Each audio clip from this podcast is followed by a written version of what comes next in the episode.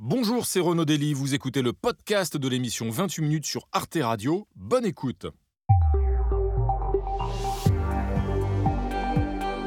Bonsoir et bienvenue à tous, ravi de vous retrouver pour votre rendez-vous du vendredi soir. Merci de votre fidélité au club de 28 minutes. Avec cette semaine et tout au long de l'année, d'ailleurs, vous allez voir des clubistes encore meilleurs que d'habitude. La preuve dans un instant, avec un panel de tout premier choix. Ils sont essayistes, philosophes, historiens et dessinatrices, et ils vont disséquer l'actualité de la semaine. Au menu ce soir, pour réussir sa transition écologique, la Norvège a autorisé cette semaine l'exploration de ses fonds marins pour la prospection minière, une décision controversée.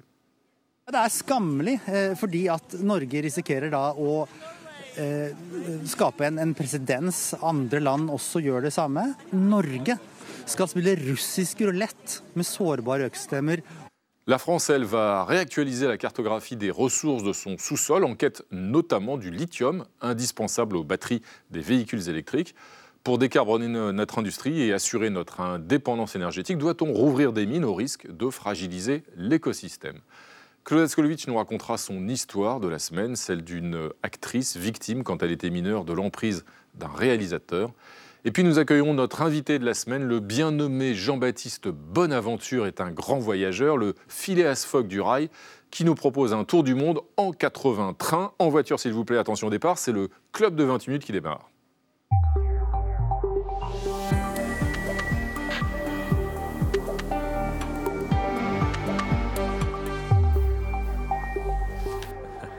Bonsoir Renaud. Alix Van P. Bonsoir Alix. Bonsoir. Bienvenue à vous. Frédéric Saïs. Bonsoir, Quel plaisir Renaud. de vous retrouver tous les deux. Partagé. Et nous voilà gâtés. Vous avez vu notre équipe de ce soir. Quelle fabuleuse triplette. Julie Graziani. Bonsoir Renaud. Bonsoir Julie, bienvenue à vous, essayiste bien sûr. À vos côtés Nathan Dever. Bonsoir, bienvenue Renaud. Nathan, écrivain, philosophe. Rappelons que votre livre Penser contre soi-même, quel exercice euh, à la fois audacieux mais utile effectivement, vient de paraître aux éditions Albin Michel. Et puis au loin là-bas, il pense contre lui-même, avec lui-même, pour lui-même et pour les autres. Bien sûr, c'est notre ami Pascal Blanchard. Merci, Salut Pascal, comment ça va Bonsoir, bonsoir. Toujours historien Toujours historien. confirmé sur ma fiche. Et vous, euh, votre dernier livre en date, mais c'est pas le dernier, il y en aura d'autres bien sûr, mais en tout cas le dernier qui vient, de- qui est paru récemment, c'est donc Mes étoiles noires en images, coécrit avec Lilian Thuram, paru aux éditions de La Martinière. Et au pupitre, c'est notre ami Coco. Ça va Coco? Bonsoir Renaud. Oh là là, je suis toujours, euh, je suis très content de vous retrouver. Chaque fois Coco, On dessinatrice bien sûr, Charlie Hebdo. Et Libération. Euh, bienvenue à vous, Coco. Tout de suite, Frédéric, on va attaquer avec le premier dossier de la semaine.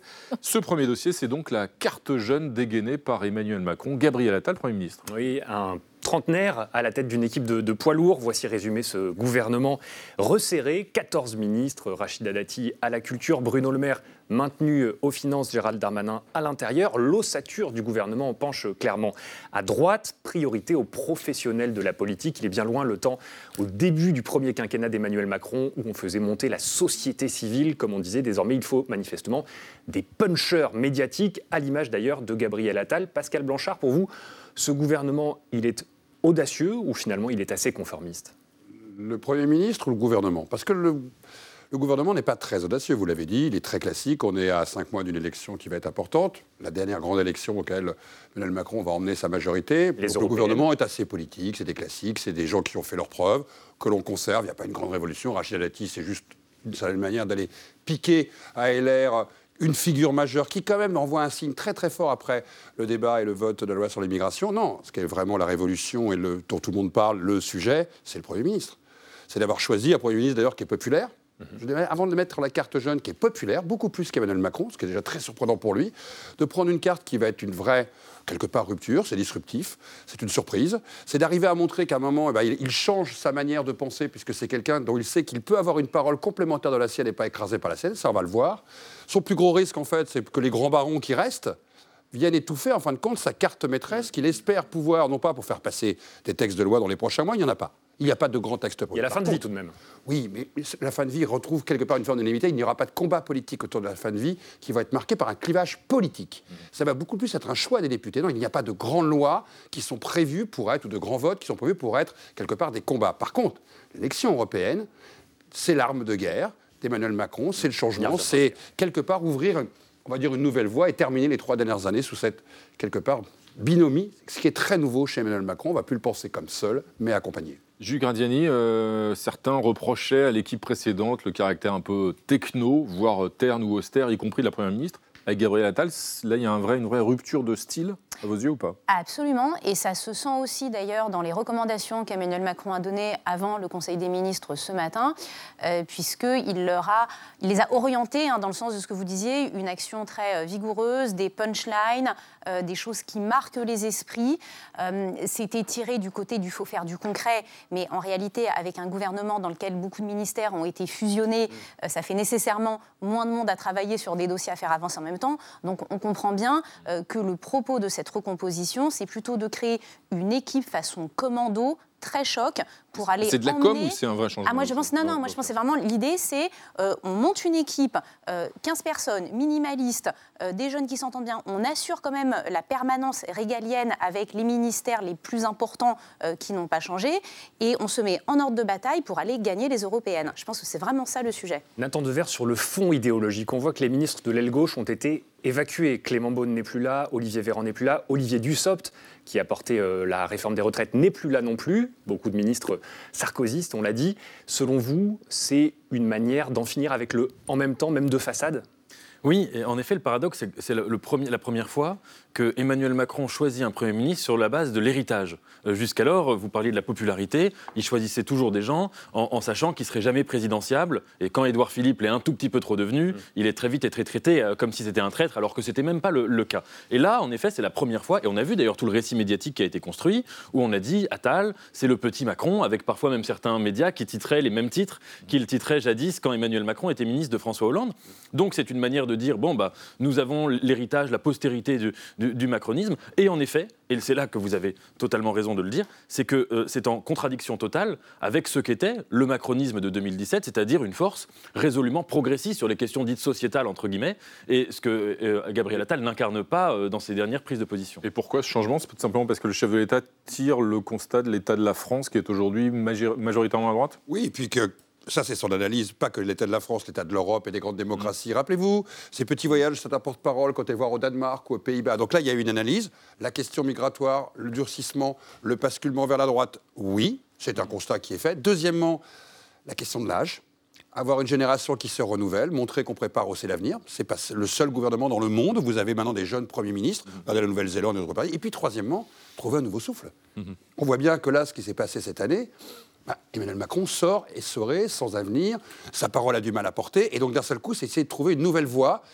Le temps a été un peu technocratique, vous l'avez dit, avec l'ancien gouvernement. Donc, trouver avec Attal, je ne suis pas autant convaincu que vous de dire que l'absence de ministre avec un parcours de gauche, puisque Attal venant de la gauche, le président de la République fait le calcul qui va symboliser à lui tout seul, il a peut-être pas tort, hein, mais qui va symboliser à lui tout seul, avec la porte-parole, que l'on voit à l'écran là, cette idée d'être- de rester encore à gauche. Donc, c'est pas totalement une, une rupture là-dessus. Vous évoquiez- la, loi fin de vie en fait va donner des gages à la gauche ils s'en satisferont et ça fera passer le reste Vous Peut-être pas, évoquiez, jusqu'à ce point-là, vous mais- évoquiez, Pascal Blanchard, la question de l'âge, notamment du nouveau Premier ministre. Question qui a inspiré Coco. Oui, oui, l'âge, qu'est-ce qu'on peut dire d'Attal Attal, un vieux dans un corps de Eh jeune. oui, c'est l'inverse de Pascal Blanchard, qui est resté jeune, bien sûr, dans sa tête. Deuxième dessin, Coco. Et Attal veut l'ordre pour s'imposer dans son gouvernement, et à commencer par l'ordre hiérarchique, ce qui plaît pas à tout le monde. Et voilà, merci Coco. Et bien, Gabriel Attal, on va y rester en quelque sorte avec votre duel de la semaine, Frédéric, puisque ce duel politique entre jeunes ambitieux, justement, c'est un duel qui risque de s'installer dans la durée. Et Eh oui, à ma gauche, Gabriel Attal, on l'a dit, 34 ans, le plus jeune Premier ministre de la Ve République. Et puis à ma droite, Jordan Bardella, 28 ans, le chef de file euh, du Rassemblement national pour les élections européennes de juin prochain. Alors, qui a dit que la politique était un sport d'octogénaire? Peut-être ceux qui suivent la présidentielle américaine en ce moment, avec Joe Biden qui va se représenter à l'âge de 81 ans. C'est plus que Gabriel Attal et Emmanuel Macron réunis. Alors peut-être que la vie politique française est tombée dans une sorte de fontaine de jouvence. Si Gabriel Attal a été nommé, c'est bien sûr, vous l'avez dit, parce qu'il est populaire, expérimenté, mais aussi et sans doute parce qu'il permet d'éviter de laisser le monopole de la jeunesse au Rassemblement national porté par Jordan Bardella dans l'optique des élections de, de juin prochain. D'ailleurs, dans sa première interview hier soir en tant que Premier ministre, Gabriel Attal n'en a pas fait mystère. Oui, il va s'engager dans la campagne contre le RN. Oui, évidemment, en tant que citoyen, indépendamment de chef du gouvernement, j'aurais à cœur de m'engager pour qu'on puisse bâtir des solutions au niveau européen. Je ne crois pas une seconde que l'Europe réussira à protéger les Français si l'Europe se retrouve tenue par des responsables politiques qui sont contre le projet européen. Et voilà déjà un pilonnage en, de Jordan, règle de Jordan Bardella qui est député européen depuis maintenant 5 ans. Côté macroniste, on ne connaît pas encore la tête de liste pour ces élections européennes, mais on comprend donc qu'il faudra compter avec Gabriel Attal une arme anti-RN, explique ses soutiens, qui soulignent qu'en tant que ministre de l'Éducation, il avait banni l'abaya des établissements scolaires, qu'il a consacré euh, son deuxième déplacement de Premier ministre à la question de la sécurité. Là aussi, ça parle aux électeurs du RN. Voici qui augure d'un duel de jeunes mâles alpha c'est le titre euh, trouvé par euh, le journal allemand Die Zeit, même si Jordan Bardella n'aime pas s'attarder sur la question de son jeune âge. Il y voit une sorte de, de procès en illégitimité. J'ai été élu, euh, mon premier mandat à l'âge de 19 ans. Euh, j'ai été élu député euh, à l'âge de, 22, de l'âge de 23 ans, député européen. Mais à 28 ans, vous vous sentez prêt? Oui, je sais pas, je crois pas que ce soit une question d'âge. C'est aussi une question d'âge. C'est aussi une question d'âge. la vie, c'est une savez, évolution. Euh. Oui, on grandit vite sur le champ de bataille. On... grandit vite sur les champs de bataille. Attal, Bardella. Alors au-delà de la différence de parcours, hein, il y en a un qui vient des beaux quartiers de, Paris, le premier Gabriel Attal, le second vient de a grandi en Seine-Saint-Denis, mais il présente quand même quelques points communs. Il y a évidemment cette ambition euh, forcenée qu'on a vue, un sens de la répartie politique assez euh, féroce aussi, et puis la confiance de leur mentor, Emmanuel Macron pour l'un, Marine Le Pen pour l'autre, tous les deux heureux de pouvoir brandir des jeunes visages pour montrer une sorte de renouveau. Attal et Bardella ne perdent d'ailleurs jamais une occasion de déclarer leur fidélité, leur loyauté à celui ou à celle qui les a nommés. Mais jusqu'à quand Sont-ils des météorites ou bien sont-ils installés pour longtemps? Julie Graziani, dans ce duel, vous voyez, vous, une sorte euh, d'un avant-goût euh, pour la présidentielle de 2027 ou 2032 Oui, mais je tempère justement pour cette raison l'argument de la jeunesse parce qu'on est en face de trentenaires dans les deux cas. Ce sont des hommes qui exercent des responsabilités depuis longtemps. Euh, il n'y a pas tant de différence que ça, euh, même si ça ne plaira pas peut-être, entre un trentenaire, un quarantenaire ou un cinquantenaire, dès lors qu'on a déjà cette expérience de la vie politique, euh, qu'on prend les dossiers à bras-le-corps, qu'on veut faire avancer les idées de son parti. Voilà, c'est des gens, c'est pas, si vous voulez, les, jeunes militants qui, à 16 ou 18 ans, ont fait le tour du quartier et viennent vous expliquer la vie aux grandes personnes. Hmm. ils ne sont pas du tout dans cette catégorie. Déjà des vieux routiers, vous nous dites. Ben, ils hmm. travaillent leurs dossiers, ils les connaissent par cœur, ils ont tous les chiffres, euh, ils ont ils ont l'un et l'autre du talent et de la compétence. Donc voilà, je ne les mets pas dans cette catégorie. Euh, par contre, ce qui est injuste, c'est que ça va éclipser le jeune aussi euh, Léon de Fontaine, qui était le candidat communiste, pour les européennes, qui lui tenait beaucoup à son duel avec Jordan Bardella et qui se voit vraiment relégué en troisième, quatrième. Même si dans les sondages d'intention de vote, le Parti communiste est quand même très très loin des scores du Rassemblement national. Oui, oui, mais le duel n'était pas encore vraiment installé. C'était la, la, deuxième figure jeune. et ça fonctionne plus. Est-ce qu'il n'y a pas un autre point commun éventuellement entre Gabriel Attal et Jordan Bardella C'est leur mode de communication, notamment euh, l'impact des réseaux sociaux et même d'une application, en l'occurrence TikTok. C'est un peu la politique TikTok dans tous les deux. Ah, vous avez lu dans ma tête, je voulais dire, il y a un autre point commun, mais qui est lié à leur jeunesse. Et oui, c'est je sais lire dans votre ah, Allez-y. Ils se présentent tous les deux comme deux hommes politiques euh, de la sortie des idéologies. On a revu cette interview de, de Gabriel Attal il y a une dizaine d'années, ou plus, ou une quinzaine d'années, où il disait qu'il était la génération d'après la chute du mur, il n'y a plus d'idéologie. Et pareil, Jordan Bardella, qui dit à longueur de plateau qu'il n'a rien à voir avec euh, l'histoire du Front National, que Jean-Marie Le Pen, tout ça ne le concerne plus. Et donc, tous les deux, l'un se présente comme le candidat du pragmatisme, hein, c'est les résultats, les résultats, les résultats, et l'autre se présente comme euh, euh, le candidat d'un patriotisme qui n'a plus aucun lien avec le nationalisme historique du Front National. Or, il me semble que, et tout ça lié avec une communication sur les réseaux sociaux, TikTok pour les jeunes, mais tout ça est un grand biais. Parce que dans les deux cas, on a des choix idéologiques qui sont très clairs. Croire que le pragmatisme euh, euh, cache euh, toute orientation intellectuelle, philosophique, idéologique, c'est un leurre. Et croire qu'il suffit de ne pas avoir grandi à l'époque de Jean-Marie Le Pen pour ne pas s'inscrire dans cette généalogie est un autre leurre. Donc mmh. cette occultation de l'idéologie dans les deux cas me semble à déconstruire. Et je lis dans votre tête que vous avez terminé Nathan Dever. retour à la, crèche avec Coco. oui, oui. Bébé Macron contre bébé Marine, on a hâte les, débats aux européennes. Merci Coco.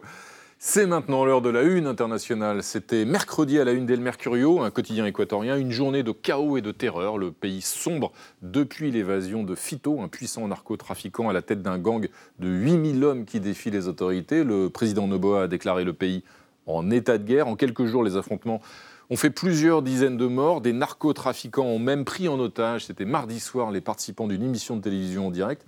L'Équateur est devenu une plaque tournante du trafic de drogue international et un pays d'exportation, d'ailleurs, non plus seulement vers les États-Unis, mais aussi désormais vers l'Asie et l'Europe. Est-ce que ça veut dire, Pascal Blanchard, que cette crise qui peut sembler lointaine hein, en Équateur, elle nous concerne nous aussi, Européens, et que nous ne devons donc pas la, minimiser en quelque sorte? Ah Oui, on pensait que la guerre, en fin de compte, contre les narcos en Colombie avait, euh, pas gagné, mais du moins avait réussi à reprendre la main par rapport à ça. En fait, les narcos ont été très très simples. Ils ont choisi un pays qui ne produit même pas de cocaïne, qui est complètement incroyable, donc ils ne l'ont même pas anticipé, l'Équateur. Et l'Équateur est en train de vivre exactement ce que la Colombie a vécu il y a 25 ans, c'est-à-dire une criminalité qui a complètement explosé, 800% en 6 ans. Une vie politique qui est complètement vérolée par l'argent de la cocaïne. Aujourd'hui, c'est devenu un des pivots en Amérique du Sud et les États-Unis, en fin de compte, qui étaient vraiment ceux qui luttaient contre les narcos sont moins concernés puisque cette cocaïne va beaucoup moins vers les États-Unis et vers le reste du monde. Conclusion, on se retrouve avec une nouvelle plaque tournante qui est incontrôlable, qui a complètement vérolé le pays, dans un pays où démocratiquement aujourd'hui la machine a totalement explosé. Regardez ces images. Et aujourd'hui, l'Équateur est incapable d'arriver à lutter à l'intérieur du pays contre quelque chose qui a totalement vérolé et qui va continuer à véroler une grande partie du monde. Nathan Devers, pendant des années, on a euh, parlé du concept de droit d'ingérence pour que euh, les pays du monde entier aillent aider un pays qui était en difficulté. On en parle beaucoup moins, évidemment, depuis euh, des années. Est-ce que, selon vous, quand on voit la situation, notamment à Guayaquil, qui est la, principale ville du, pays, où les habitants ne peuvent clairement plus sortir, tout le monde est en télétravail, plus de commerce ouvert. Est-ce que cette idée-là, elle ne devrait pas ressurgir? Est-ce qu'ils n'ont pas besoin de l'aide internationale pour faire face? Oui, c'est une question difficile. Alors, euh, je, parlerai presque plutôt de devoir d'ingérence, ce qui ne veut pas dire d'arriver avec des tanks, de destituer les présidents et les pouvoirs en place. C'est évidemment pas ça. Dans, la région, les États-Unis l'ont fait euh, par le passé. Bien sûr, mais, mais, se sentir en tout cas impliqué même d'ingérence euh, morale. Moi, il y a une chose qui m'a profondément choqué. Il y a eu des images de violence terribles dans les choses en Équateur, que même qui ne se racontent pas à la télévision. Les gens étaient très jeunes et les, membres de ces gangs, des mm. gens, mais vraiment des adolescents. et, en fait, je pense qu'on mesure pas très loin, au Salvador, le, nouveau euh, président, enfin il n'est pas si nouveau que ça, euh, d'ailleurs, il est lui-même euh, dans une politique de vouloir prendre des mesures extrêmement fortes contre les gangs, ultra carcérales, ultra liberticides, c'est le moins qu'on puisse dire. Et le grand danger de ce genre de situation, c'est que quoi qu'on fasse, l'État est vérolé. Alors soit il est vérolé par la drogue, soit il y a un phénomène d'auto-immunité, où prenant des mesures extrêmement fortes contre ces gangs, qui en un sens, on peut, on peut comprendre pourquoi la population peut, peut, les soutenir et les juger nécessaires, eh bien il perd de vue évidemment toute la notion d'État de droit. Donc c'est un, un vrai dilemme euh, politique. Coco Proposer un petit jeu des différences. Mhm. Voilà, la guerre en Ukraine, c'est ici, et la guerre de la cocaïne, c'est ici. Merci euh, Coco. Alix, c'est maintenant l'heure de votre euh, point com de la semaine, et cette semaine, vous êtes à sec. Mais courage, Alix, on est déjà le, 12. Oui, merci. Et vous parlez évidemment, Renaud, du Dry January, le mois sans alcool. Merci encore. C'est pas si dur que ça hein, pour certaines personnes. Le mois sans alcool, défi euh, le plus connu du moment parce qu'il y a un certain nombre de défis, on va le voir, et qui est devenu un phénomène culturel. Donc cette année, de nombreux Français jouent le jeu, particulièrement les, femmes et les plus jeunes. Et pourtant, certains Français avaient vraiment des choses à fêter au début du mois de janvier. Je cite un internaute Mauvaise nouvelle, la démission de Borne tombe durant le Dry January, donc le pot de départ se fera à l'eau de Vichy. Bon, démission ou pas, le défi est très difficile à relever, surtout dans un pays où 25% de la population boit plus de deux verres par jour, ce qui est trop. Sur Instagram, il y a un mème qui résume bien le problème. Voilà ce qu'on lit. Moi, le 1er janvier, jurant de faire le dry January, avec à côté une photo d'Emmanuel Macron très sérieux qui déclare 2024, année de détermination, de choix, de régénération. Et juste en dessous, cette inscription, moi, le 4 janvier, avec une photo d'Emmanuel Macron visiblement imbibé C'est des soucis. A des soucis. Pour réussir leur dry January, donc, euh, certains Français ont décidé de l'adapter, de faire un dry January sur mesure, comme une femme sur Threads, qui est le nouveau réseau social lancé par Meta. Dry January du lundi au mercredi de chaque semaine, c'est déjà ça. Traduction, cette personne boit quand même du jeudi au dimanche. Heureusement pour elle, donc euh, le Dry January, ça va être très compromis pour son cas, mais heureusement pour elle, un nouveau concept a vu le jour, non pas le Dry January, mais le Damp January, le janvier humide en anglais pour ceux qui veulent simplement réduire un petit peu l'alcool sans arrêter. Et ce défi édulcoré. Écoutez bien, Pascal. ne convainc. Voilà. Un défi pourtant qui ne convainc pas tout le monde. Je cite une jeune femme Mec, si tu suis le Damp January, ça veut juste dire que tu bois normalement.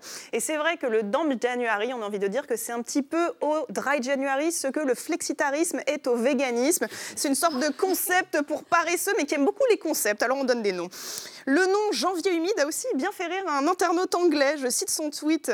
C'est très bien le Damn January, mais on dirait que ce nom a été inventé par deux amis en retraite spirituelle dans le fin fond de la campagne anglaise. Ou pourquoi pas dans le Pas-de-Calais, Renault, hein, ah où il fait humide aussi. Autre défi en vogue en ce moment, il y a un autre défi, défi c'est le Janu Harry, donc un jeu de mots entre January et Harry poilu.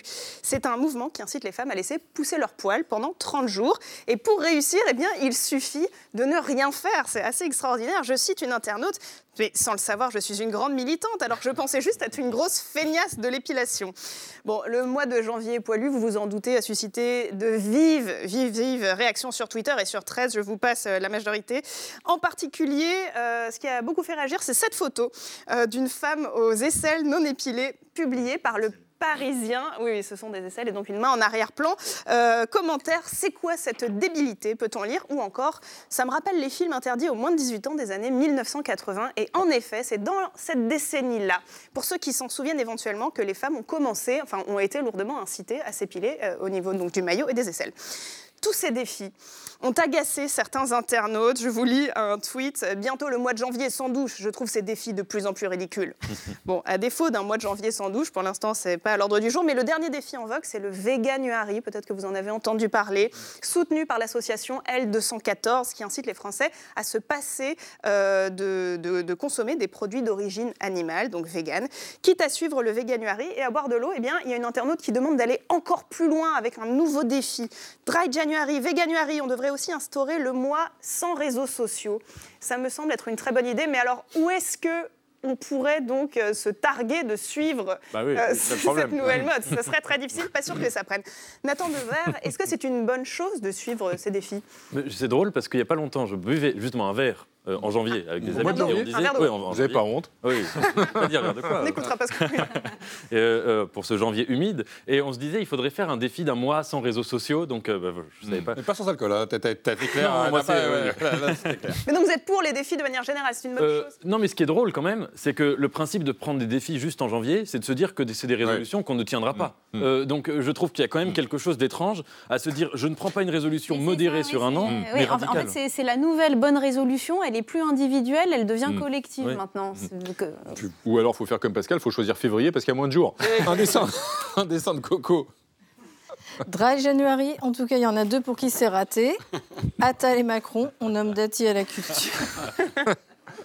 Un deuxième dessin de Coco. Eh oui, mais vous m'avez pas laissé le temps. Euh, le, but, en fait, ce serait de se faire arrêter pour le réveillon du 31 et de squatter la cellule de dégrisement pendant un mois. Voilà un beau projet. Merci, euh, Coco.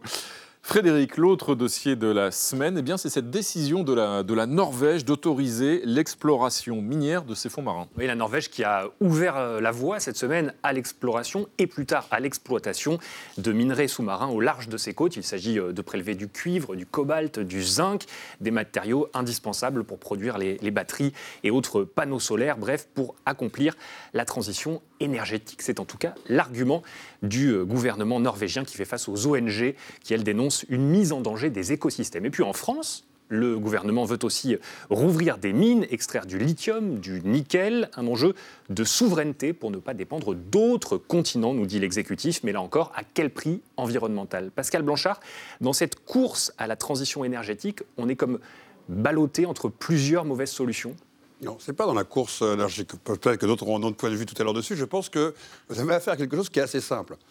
Il y a des potentiels, il y a des richesses à exploiter, et vous êtes surpris qu'ils les exploitent. Mais ça veut bien dire que d'une certaine manière, le discours est totalement déconnecté d'un vieux système capitaliste qui, depuis deux siècles et demi, mmh. fonctionne sur le même registre. Ça s'appelait la course à l'or, la course au pétrole. Quelle que soit la question, quand il y a des richesses, les États ou les privés les exploitent. Et là, vous êtes surpris parce qu'il y a une offre, donc une demande, que le système capitalisme fonctionne toujours malgré C'est au nom de la transition, donc c'est quasiment pervers. Ça, c'est l'argument.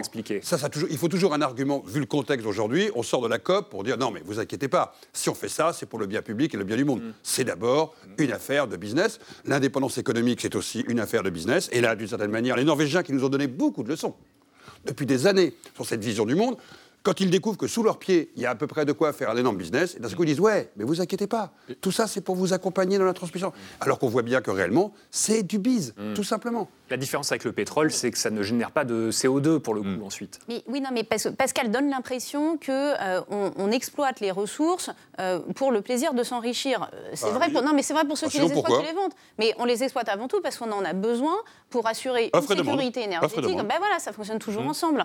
Donc en fait, la grande naïveté des économistes. Pour l'électricité, pour l'électrification. Pour, plein de choses. Notamment des véhicules. Oui, mais pour plein de choses.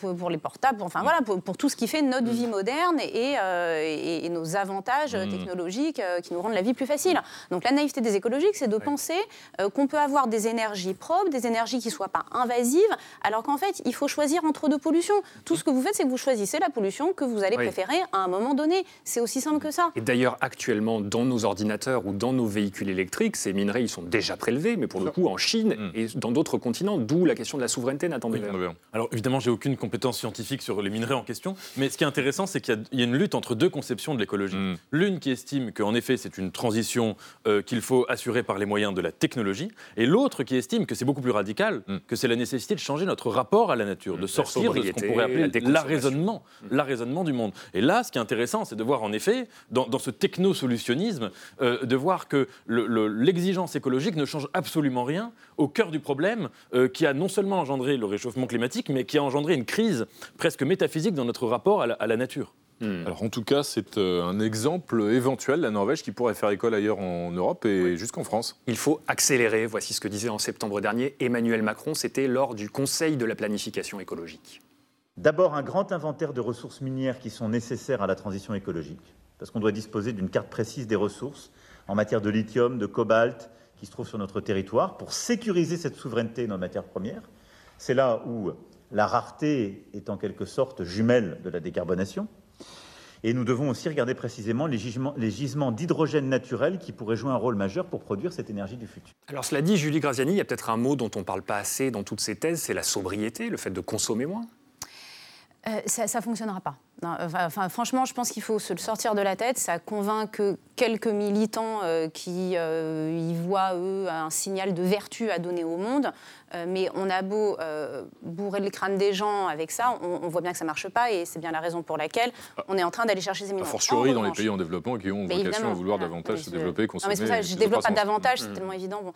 en revanche, là où il y a un vrai risque, c'est plutôt pour la démocratie, moi, que je le verrais, que pour l'environnement. Parce que je pense que ça peut être fait proprement, même si je n'ai pas non plus les mêmes compétences scientifique. Mais euh, pour la démocratie, il y a un risque euh, parce que tout ce qui est euh, extraction des ressources naturelles et des ressources minières, ça a tendance à générer des comportements d'appropriation avec des petites familles, des clans qui font en sorte de se réserver les parts de marché. Et c'est beaucoup moins comment dire, vertueux comme système économique que ce qui repose sur le capitalisme d'innovation qui laisse davantage à chacun la chance de trouver des idées, de les développer, de mettre des brevets euh, et de gravir l'échelle sociale. Donc le vrai risque plutôt, c'est que si on doit aller sur beaucoup d'extraction minière pour soutenir cette transition écologique qui n'est rien d'autre qu'une transition d'un modèle carboné à un modèle décarboné, mais tout aussi gourmand énergétiquement, il faudra en revanche s'assurer que les garde-fous démocratiques restent bien robustes. Deux dessins de Coco. Deux dessins. Un premier, euh, un voyage dans les fonds marins avec du forage, et ça se dit écolo, avec cette mmh. biodiversité qui disparaît. Et euh, le deuxième, la souveraineté écologique du bah. lithium, monsieur le souverain écologique. Excellent. C'est pas un mois de janvier euh, sans galette ou hein, pas de dry galette euh, January. Merci Coco. C'est maintenant l'heure d'accueillir notre invité de la semaine, un journaliste qui est d'abord un, un, grand voyageur, Jean-Baptiste Bonaventure. Bienvenue à vous. Installez-vous. Alors vous aimez arpenter la France et le monde pour exercer votre métier. D'abord, une précision que vous écrivez notamment pour le magazine Géo mais surtout, vous voyagez pour le plaisir de rêver, de découvrir et voyager toujours à bord d'un train, d'où ce superbe ouvrage Voir le monde en train, paru aux éditions du Chêne. 80 euh, lignes ferroviaires mythiques, longues ou courtes, à l'autre bout du monde ou tout près d'ici d'ailleurs, en, Europe et même en France. Mais euh, Jean-Baptiste Bonaventure, si vous ne deviez retenir qu'une seule ligne hein, de ces 80 trains euh, mythiques, laquelle est-ce que vous choisiriez et pour quelle raison? Je crois que par pure affection, j'en choisirais une qui est en Provence, qui est ma région de natale, et qui est une ligne qui est extrêmement près de chez nous, qui est la, côte bleue. qu'on appelle la côte bleue, mhm. qui va de Miramas jusqu'au port de l'Estac, avec le fameux parcours des peintres que tous ceux qui ont l'occasion de visiter la, la, cité phocéenne ont pu voir, qui est absolument magnifique et qui a le bon goût de passer par ma ville natale et ah, par les étangs de Camargue, ce qui est tout de même euh, un avantage non négligeable. Un excellent choix, effectivement. Donc il y a quelques lignes comme ça en France, dans votre région. Il y a aussi euh, la ligne Dole-Saint-Claude. Il, il, y a deux lignes en, Corse qui sont des lignes mythiques, mais il y a aussi évidemment des lignes euh, ferroviaires à l'autre bout du monde. Et notamment, il y en a une que, enfin, il y en a plein qu'on ne connaît pas forcément. je pense par exemple à la California Zephyr. On connaît la route 66. Mais en fait, on peut faire le même trajet aux États-Unis que la route 66, mais en train. La California Zephyr, le California Zephyr, il part de Chicago et il va jusqu'à San Francisco. Donc effectivement, il fait une traversée de l'Amérique qui est particulièrement complète, qui passe par un nombre d'États incalculables et qui nous montre une Amérique qu'on pourrait qualifier de profonde, mais qui traverse tous les pans de l'Amérique, qui va vraiment de ce Chicago connu pour, pour euh, pour sa grisaille, connu pour, pour son mm. héritage même euh, mafieux, industriel, et il va jusqu'à la Californie, jusqu'à San Francisco, où là on trouve une Californie absolument différente, qui est la Californie du progressisme, qui est la Californie de la technologie, et donc il nous permet de traverser tout ça de manière très terrestre et très près d'une Amérique qui, entre les deux, on ne voit jamais. 4600 km, je crois, à peu près. Hein. Mm. Il y a aussi des noms qui font euh, rêver parmi euh, celles que vous, ces lignes que vous mettez en avant, le train des nuages en Argentine. Le train des nuages. Alors le train des nuages, il raconte une très belle histoire parce qu'il raconte l'histoire de la, de la résurrection des lignes de train. À l'origine, c'est une ligne de train qui transporte du minerai. C'est quelque chose qui est purement, euh, purement mmh. capitaliste, purement, euh, purement dans l'exploitation. Vous parliez de l'exploitation des minerais, c'est très intéressant. Et puis un jour, l'économie ralentit un petit peu, l'Argentine n'est plus ce qu'elle est, et on se retrouve avec cette ligne de train dont il faut bien faire quelque chose. Et il y a quelqu'un qui a la bonne idée d'en faire un train pour les touristes, pour les voyageurs, qui passe tellement haut et dans une vallée tellement superbe qu'en fait les, les nuages pardon, viennent nicher en dessous de la ligne, ce qui rend quelque chose d'absolument superbe. Et parmi toutes ces lignes incroyables, extraordinaires, il y en a une là, que je cherchais, c'est la ligne des deux océans en mhm. Afrique. C'est une ligne qui permet donc de traverser totalement l'Afrique d'un océan à l'autre. Tout à fait. Et elle qui, va. Elle aussi euh, raconte quelque chose de, mhm. très étonnant, puisque l'Afrique, en réalité, euh, il suffit de voir euh, la carte qui est dans le livre. Mhm. L'Afrique est un continent qui est, mal, euh, mhm. qui est mal équipé en termes de train mhm. et qui en fait n'est relié que par petits bouts.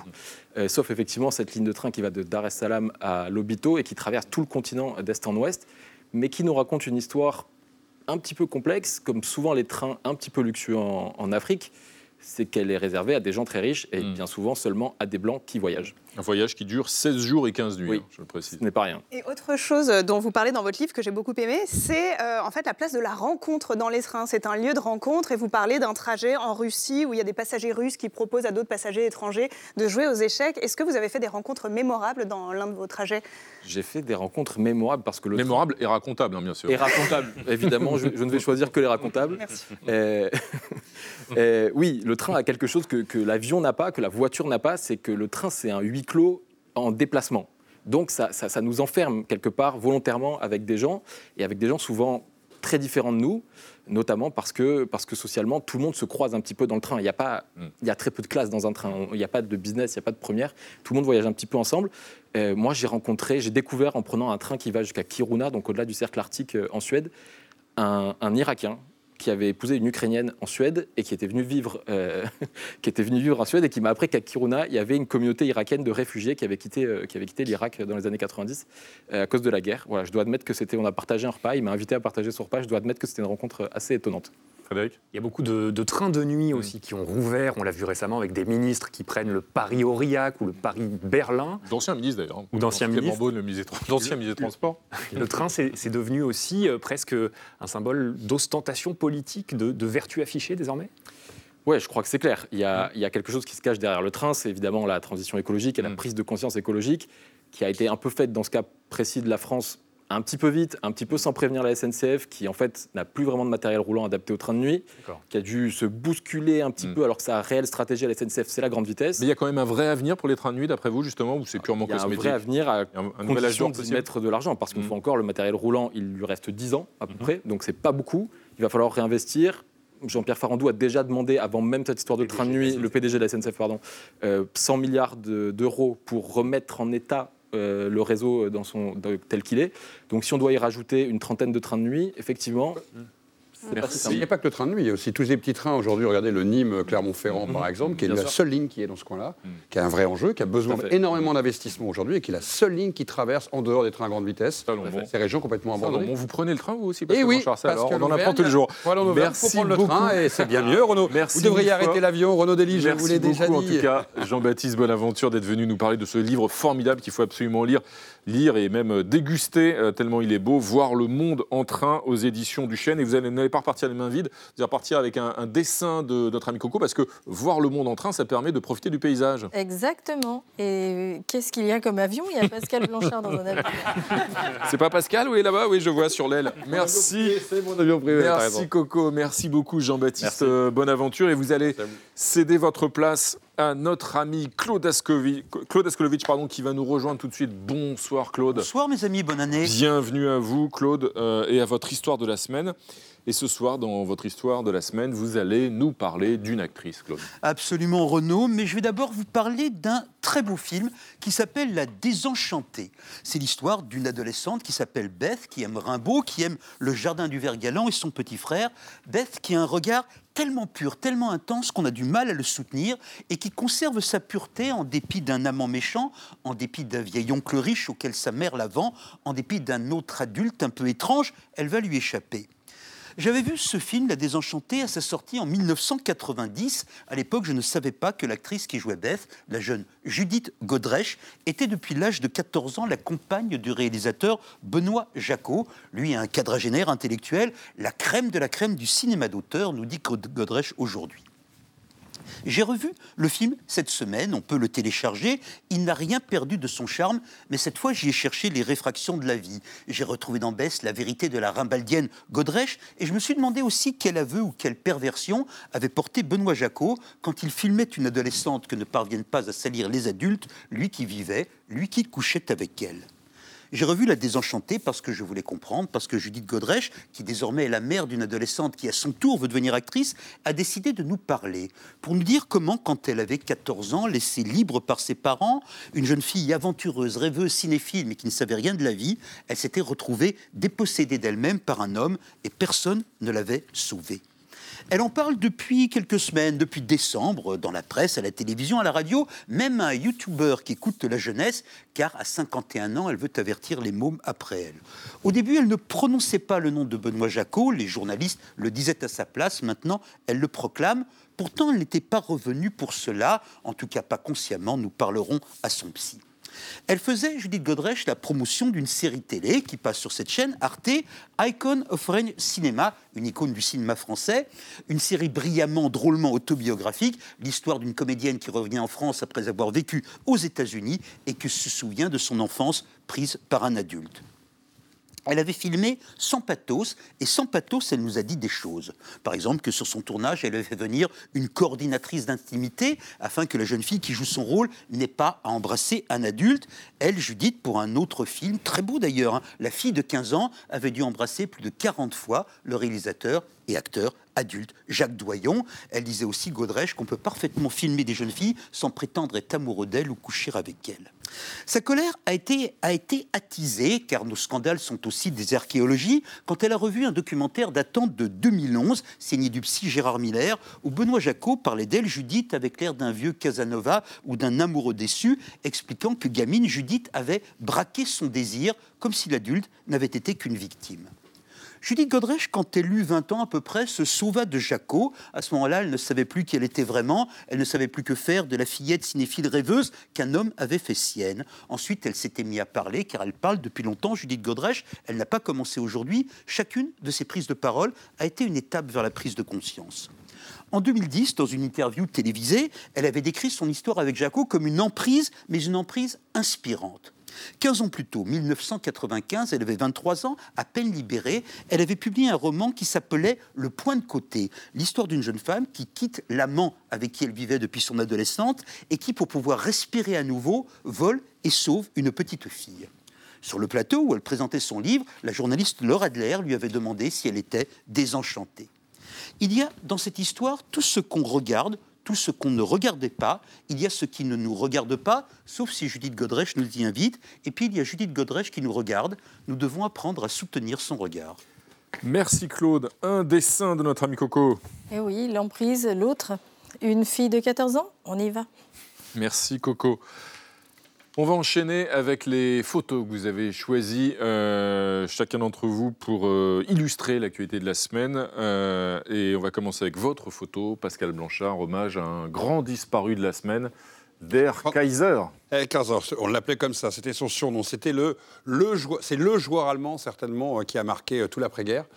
Euh, qui, vient de décéder, Franz, Beckenbauer. Franz Beckenbauer, qui a été donc euh, champion du monde, qui a un particularisme un peu comme Didier Deschamps d'avoir été à la fois un joueur qui a gagné la Coupe du Monde et qui, en tant que sélectionneur, a aussi emporté un titre. On en parlait tout à l'heure, comme Zagallo au Brésil. Donc, c'est des, des, personnages qui sortent de l'ordinaire.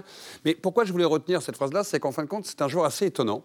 C'est que si vous êtes Bon, en gros, les Français, on déteste à peu près tous les joueurs de foot allemands. C'est à peu près une tradition française. Ah, c'est générationnel. C'est ce à propos des années 70, quand les Allemands gagnaient toujours. Oui, ou voire même après 82. Il y, a, des vieux souvenirs comme ça. Et mm -hmm. Beckenbauer, c'est un joueur qu'on ne déteste pas en France. Mhm. Moi, je me rappelle quand on était petit, c'est beaucoup trop vieux pour vous, Renaud Dely, mais quand on avait l'album Panini où on collait les photos, mhm. c'était une image mhm. qu'on adorait même en double ou en triple garder parce que c'était un des joueurs, un des rares joueurs pour lesquels on avait de l'affection. Merci Pascal de nous avoir fait partager. Merci de nous avoir fait partager votre Madeleine, euh, Pascal. La photo euh, de Julie euh, Graziani. Cette photo, c'est donc cette euh, ancienne athlète, Émilie Gomis, qui a quitté ses responsabilités, ses, ses fonctions.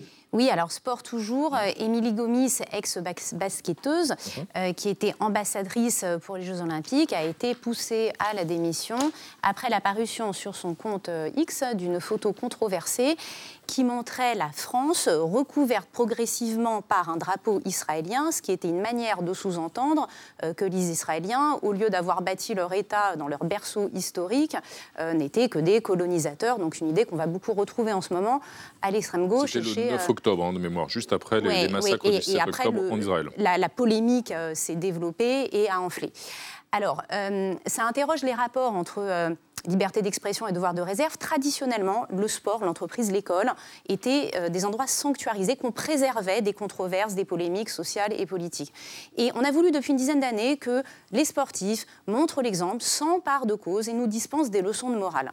Sauf que Montaigne le savait déjà, ce que les uns acclament vont choquer horriblement les autres ou les blesser. Voilà, c'est ce qui est arrivé et on va se retrouver de plus en plus sans doute avec cette séquence euh, polémique, excuse, démission. Mmh.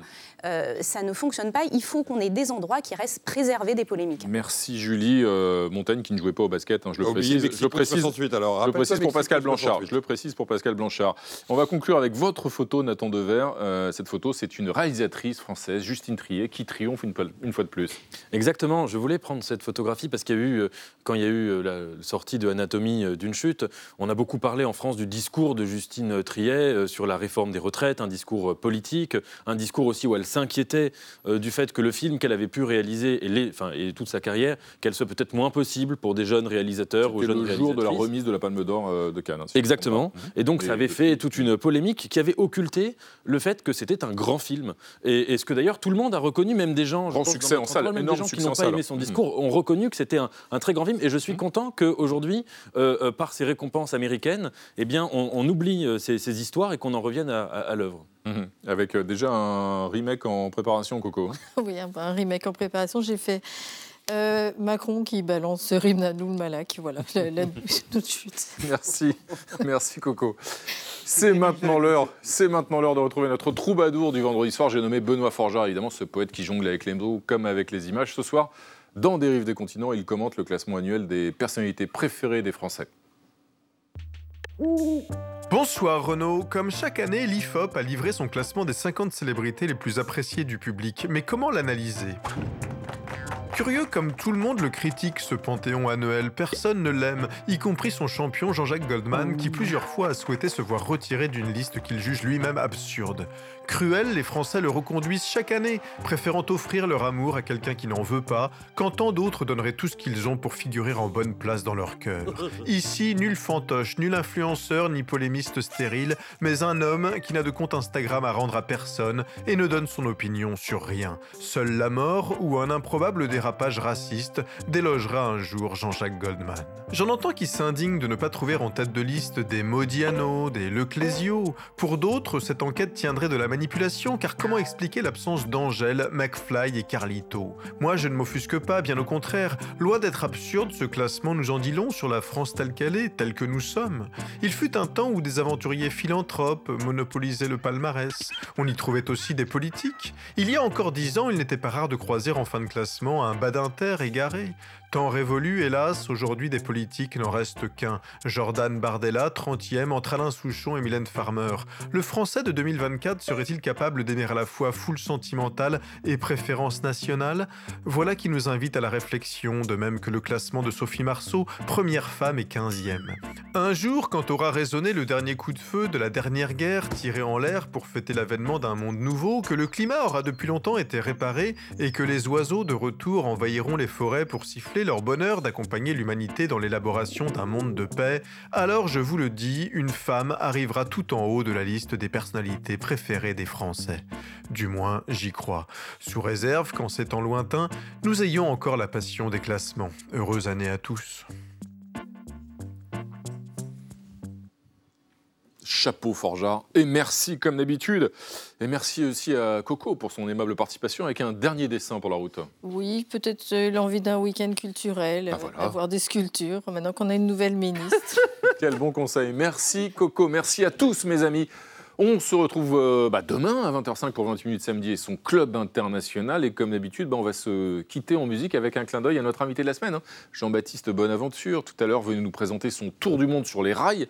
À propos d'aventure en, train, certes, on peut voyager, on peut dormir aussi, mais on peut aussi euh, faire l'amour en wagon-lit. Michel Delpech, tchuss.